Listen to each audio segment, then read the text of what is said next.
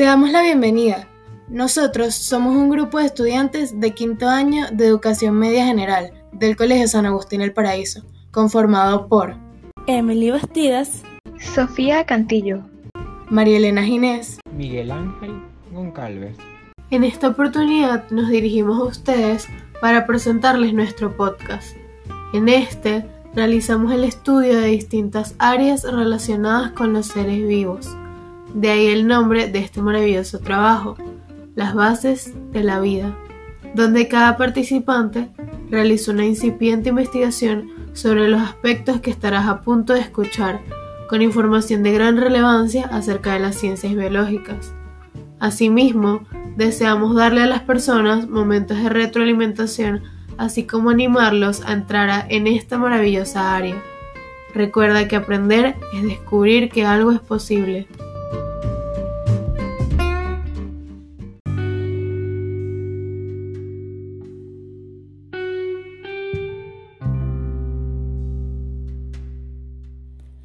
Nosotros buscamos ayudar a todas aquellas personas que quieran aprender un poco más acerca de la embriología, pero en este momento quizá no tienen la posibilidad de ponerse a investigar o leer un libro, ya sea por su estilo de vida ajetreado u otros factores. Este podcast lo pueden escuchar mientras realizan otra actividad como hacer los deberes del hogar o viajar en el transporte público, por ejemplo. Además, para que sea más interesante hemos incluido algunas actividades y datos curiosos que seguro te gustarán. Así que sin más charla, empecemos.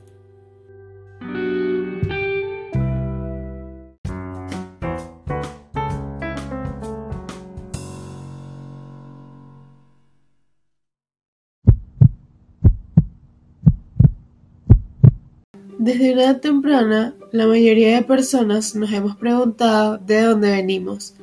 Entonces es cuando surge la típica historia de la semillita contada por nuestros padres y posteriormente la bien conocida charla. Naturalmente, el ser humano desde tiempos lejanos ha intentado deducir y obtener la explicación de este milagro de la vida por lo que se creó una rama de la biología llamada embriología.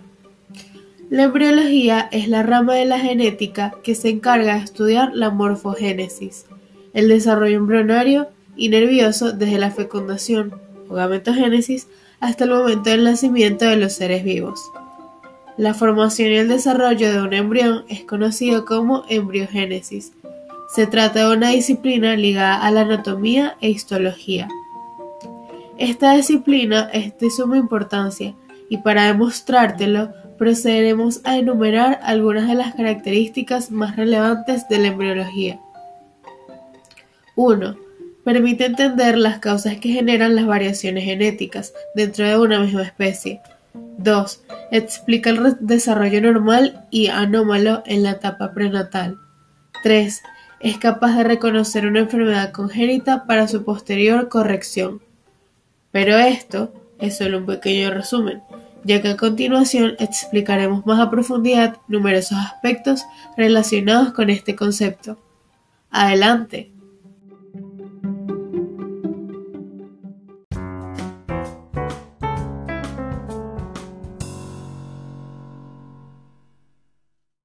Ahora conociendo el concepto de la embriología, se te va a explicar los diferentes tipos de rama que ésta presenta. Primero tenemos la embriología comparada. Es una rama de la embriología que estudia el desarrollo de los organismos al comparar los distintos embriones de todas las especies durante su desarrollo embrionario. Siguiendo, tenemos la embriología química o molecular, que es, a través de los procesos fisiológicos, es la rama que estudia el desarrollo de los embriones como entidad química molecular. Luego nos encontramos con la embriología moderna, es una rama que une la embriología con la genética, la bioquímica y la medicina moderna. Esta comenzó a ampliarse a fines del siglo XX. Siguiendo, tenemos la embriología humana, rama que estudia, bajo los conceptos generales de la embriología, el desarrollo prenatal enfocado en los seres humanos. Continuando, nos encontramos con la embriología clínica. Es una rama de la embriología especializada en la parte clínica de la medicina es aquella que examina el desarrollo prenatal. Ahora, la embriología experimental es una rama que estudia el desarrollo prenatal de los seres vivos, tanto el normal como el anormal, a través de métodos experimentales. Por último, tenemos la teratología.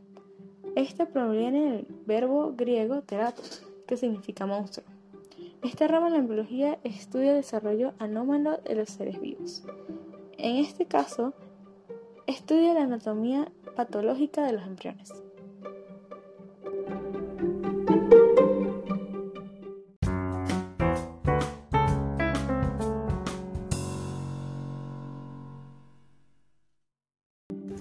En toda ciencia es común que haya pruebas de ensayo y error, o que se planteen teorías y se desmientan, de modo que la embriología no es la excepción. Antes de llegar a la explicación que conocemos hoy en día, hubo teorías que la precedieron. ¿Te imaginas cuáles pudieron haber sido algunas de esas teorías?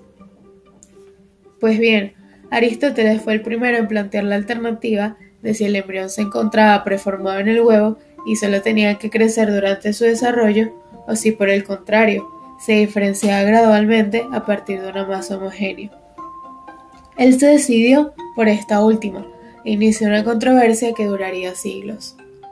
En el siglo XVIII se propuso la teoría de la epigénesis, que planteó que el desarrollo demandaba una fuerza organizadora que producía diferenciación fuera de la uniformidad de los materiales del huevo. Las preguntas en torno a cuáles eran esas fuerzas actuando sobre el desarrollo fortalecieron aún más el debate entre preformación y epigénesis. Con base en esto, queremos hacerte una pequeña trivia para probar tus conocimientos. ¿Sabes el significado de la palabra génesis? Opción A. Terminación o final. Opción B. Punto medio. Opción C. Principio u origen.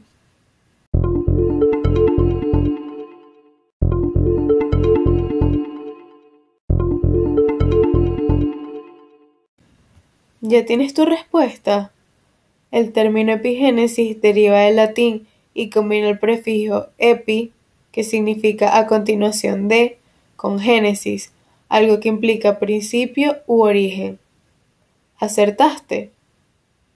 Entonces, la hipótesis de la epigénesis concibe el fenómeno del desarrollo como un proceso de ordenamiento de la materia embrionaria, inicialmente amorfa, hacia una forma biológica estructurada.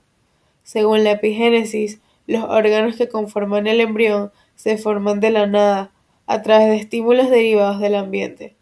El desarrollo no se piensa solo como crecimiento, sino como un proceso de estructuración del embrión amorfo, bajo principios orgánicos de organización, a la inversa del preformismo, del cual hablaremos a continuación.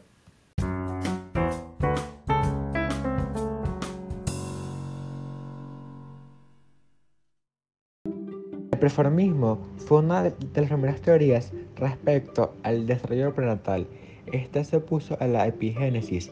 Postulaba que en el óvulo o en el espermatozoide ya se encontraba presente y formado el feto como un pequeño hombre llamado homúnculo, el cual estaba dotado de diferentes partes del cuerpo.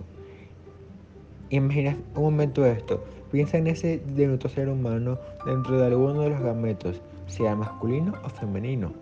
¿Te causa esto algún sentido? Aunque te parezca descabellado, fue una teoría de relevancia en su época. Consecutivamente, como se venía hablando, y en la medida en que el feto se desarrolla, se presentaba la solidificación gradual de cada parte. Al negar el desarrollo de los organismos, la teoría del reformismo termina lógicamente por desestimar el origen de la materia viva a partir de la materia inerte. Desde este punto de vista, los seres vivos resultan como consecuencia de un acto de creación.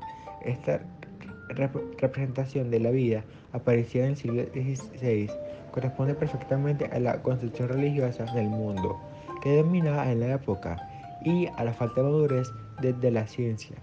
Espero que sea de interés como a lo largo de la historia la concepción de los diversos aspectos de la ciencia sean fuertemente vinculados con, los ideales o la visión religiosa de los pensadores de la época. Al pasar los años, con el avance del microscopio, se probó que el homúnculo en realidad la estructura de la cabeza del espermatozoide, conocida como acrosoma, la cual contiene enzimas que facilitan el, proceso de fecundación. Esta teoría contó con el apoyo de varios científicos, el primero de los cuales fue el médico italiano Giuseppe degli Aromatari.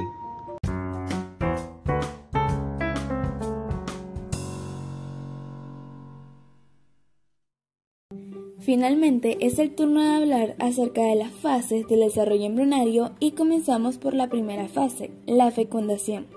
Normalmente la fecundación tiene lugar en la parte superior de las trompas, que son canales que comunican la zona ovárica con el interior del útero. Y acá sucede lo que la mayoría aprende en tercero de primaria. ¿Lo recuerdas? Exacto.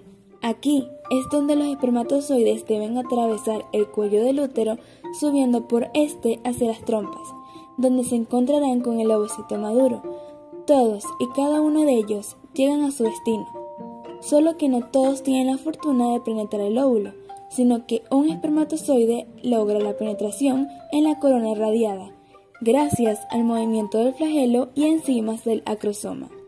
Tras la fusión de la membrana plasmática del espermatozoide con la del ovocito, el gameto masculino penetra el citoplasma del ovocito y este concluye la segunda división meiótica formándose el ovocito maduro y el segundo cuerpo polar.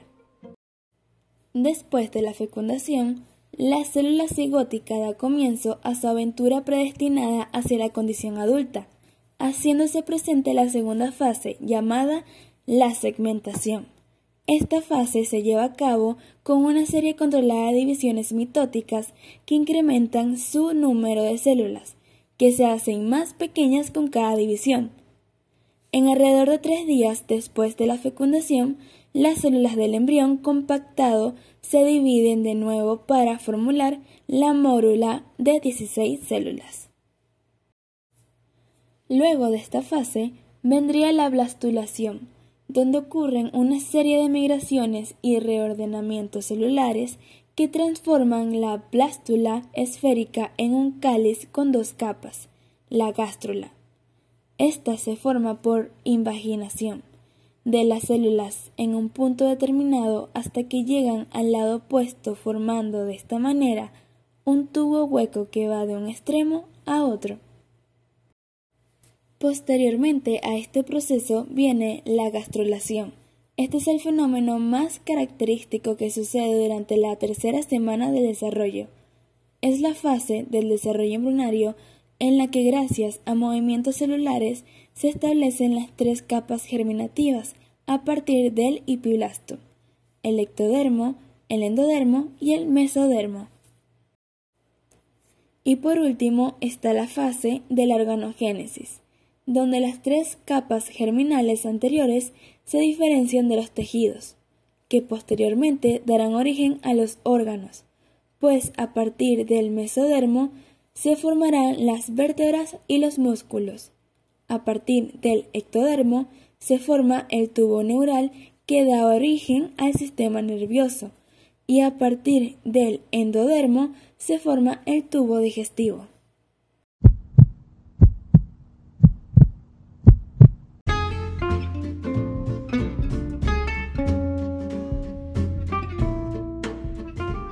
Esperamos que hayan disfrutado mucho este recorrido por este mundo de la embriología y les haya servido para conocer un poco más sobre la creación de una nueva vida en el cuerpo de una mujer. Si te gustó escuchar este podcast y quieres más información al respecto, puedes seguirnos en nuestras redes sociales y ahí siempre encontrarás información de valor. Y al día, no te pierdas nuestro próximo episodio.